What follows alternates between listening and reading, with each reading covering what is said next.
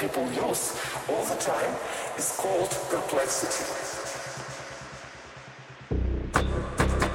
Perplexity.